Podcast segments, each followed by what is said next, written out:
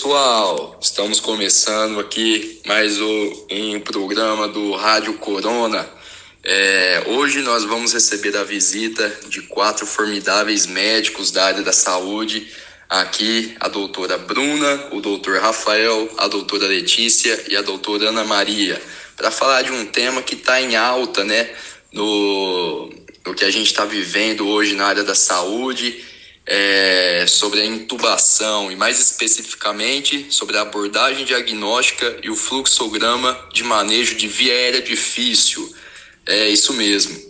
Então eu vou pedir para a doutora Bruna, bom dia doutora Bruna, é, a senhora poderia explicar para a gente é, um pouco desse diagnóstico, como que funciona, fazer uma introduçãozinha aí sobre a via aérea difícil, por favor?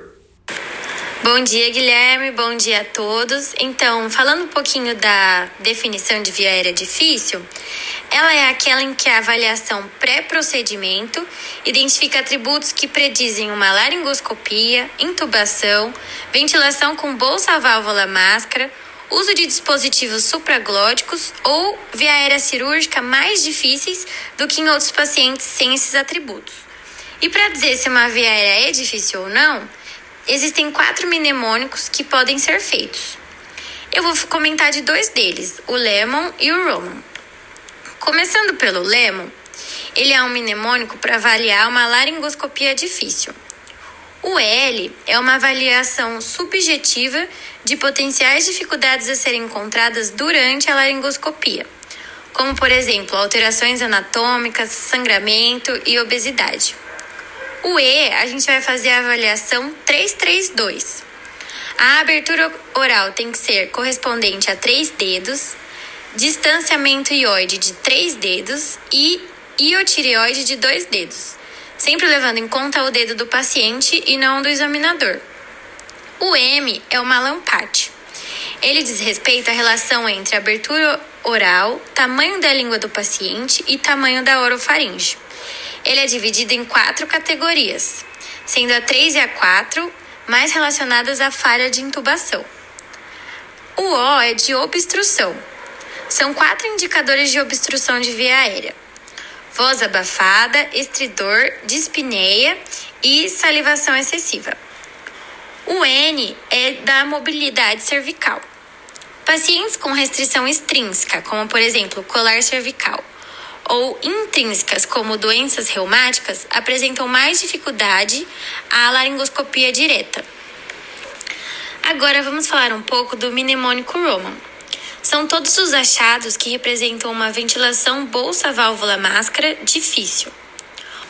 O R é de restrição radioterapia cervical recente ou doenças que aumentam a resistência ou reduzem a complacência, como por exemplo asma, DPOC, pneumonia e síndrome do desconforto respiratório do adulto.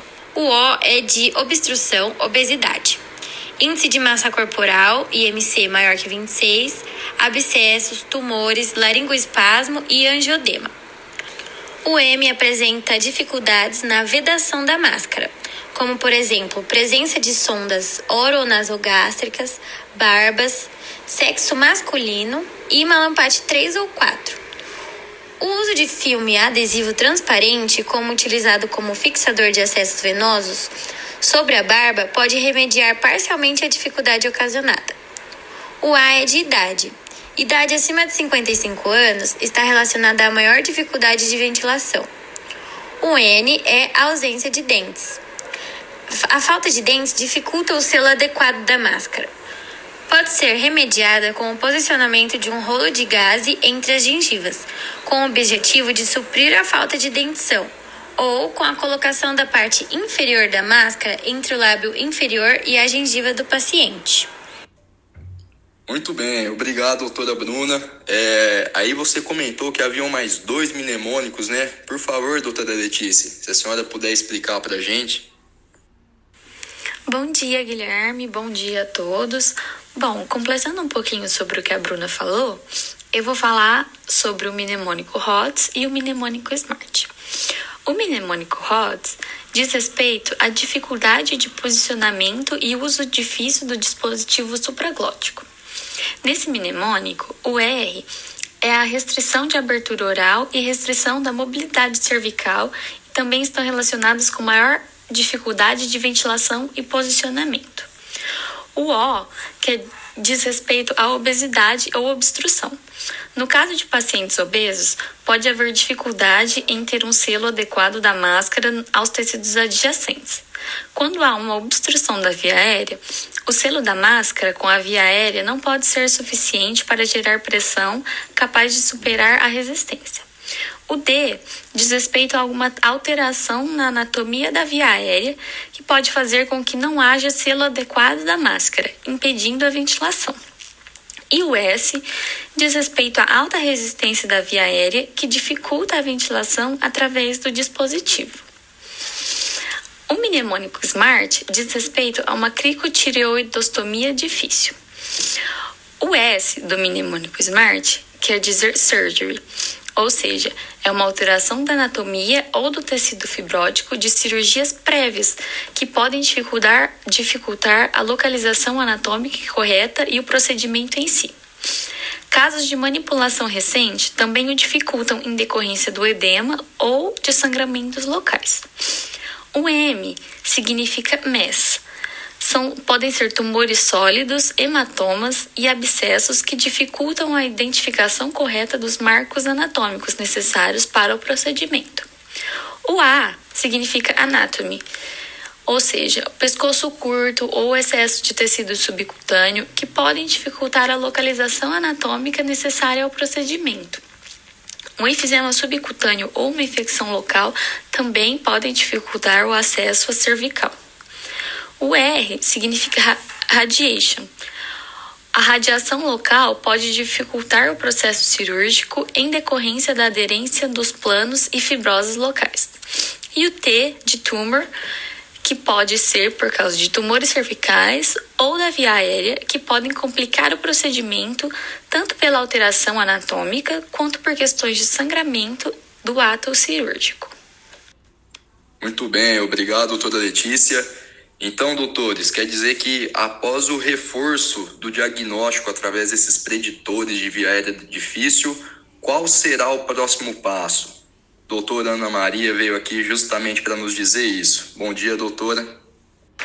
Bom, bom dia a todos. Eu sou a doutora Ana Maria e agora eu vou falar um pouquinho com vocês sobre um checklist é, que deve ser revisado toda vez antes de qualquer intervenção na via aérea e ele pode estar pendurado em salas de emergência, sala de cirurgia, ou então ah, na cabeça né, dos profissionais que vão, os emergencistas, intensivistas, é, que ele deve ser revisado antes de qualquer intervenção de via aérea.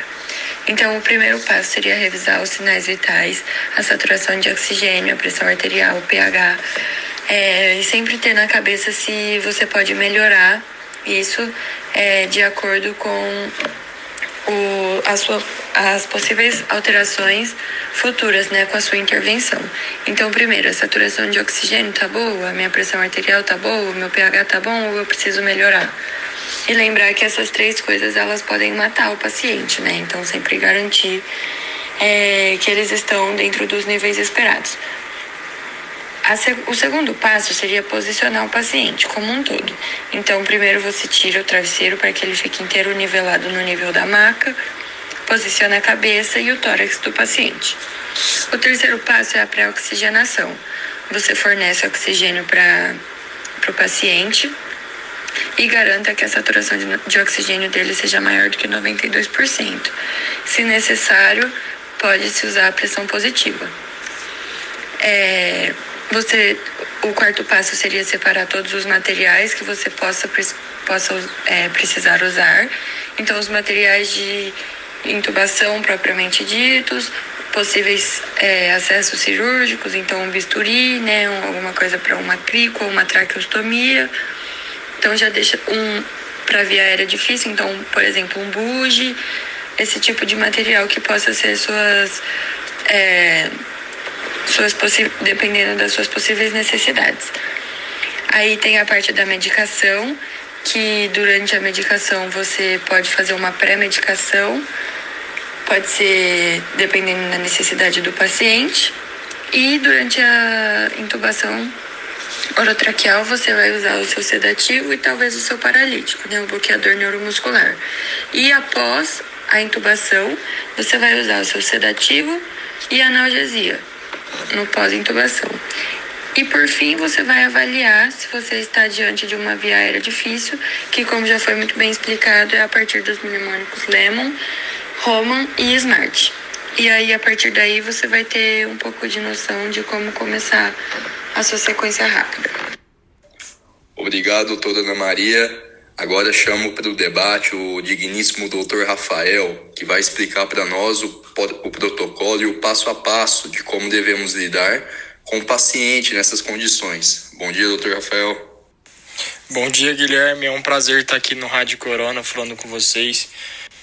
Vamos falar agora do manejo de vier difícil, aonde são divididos em dois passos. O primeiro passo consiste em avaliar se o paciente está a responsivo ou a iminência de parada cardiorrespiratória. Caso seja afirmativo, a intubação deve se proceder imediatamente. Em casos em que não se presenciou o paciente se tornando responsivo, o algoritmo de parada cardiorrespiratória é preponderante. Se a primeira tentativa de intubação não tiver sucesso, está indicado succinilcolina 2mg por quilo endovenoso para otimizar a próxima tentativa. Se houver dificuldade em oxigenar o paciente, ou seja, queda de saturação apesar da ventilação, chamar ajuda, tentar um dispositivo extraglótico, mas logo prosseguir para a via aérea cirúrgica. Bom, aí no segundo passo, a gente tem que avaliar se o paciente tem preditor de viera difícil, ou seja, se o paciente estiver evoluindo com deteriorização clínica rápida, em que existe obrigação de agir imediatamente, deve-se otimizar a intubação com succinilcolina 2mg por quilo EV e prosseguir com a intubação. Novamente, se, se houver dificuldade em oxigenar o paciente, Deve-se chamar a ajuda, tentar um dispositivo extraglótico, mas logo prosseguir para a EVR cirúrgica. Não havendo situação clínica catastróficas ou falha em manter a oxigenação, deve-se preparar para a viera difícil, otimizando a chance de primeira passagem. A indução por sequência rápida é realizada. Um operador experiente deve assumir o procedimento diretamente com algum método de auxiliar na primeira tentativa, como um bug ou um videolaringoscopia. Além disso, o material para cricotireoidectomia deve estar em fácil acesso. Em qualquer momento, o paciente pode apresentar a falha de via aérea, seja por falha de oxigenação ou por realização de três tentativas de intubação por médico experiente. No caso de não intubo, mas ventilo, deve-se continuar prosseguindo nas estratégias até a via aérea cirúrgica. No caso de não entube e não ventilo, chamar ajuda e tentar um dispositivo extraglótico, mas logo prosseguir para a viária cirúrgica. E por hoje é isso, meus ouvintes. Chegamos ao final de mais um Rádio Corona. Queria agradecer muito a presença dos nossos doutores aí, que vieram discutir esse tema importantíssimo para o momento que nós estamos vivendo no país. E lembrar a todos para não desistir não, que o coronavírus é, está mais presente do que a gente imagina. Então, vamos continuar juntos nesse combate. Um grande beijo de luz para todos. Bom dia. Bom dia. As melhores músicas estão aqui. A melhor programação do seu rádio.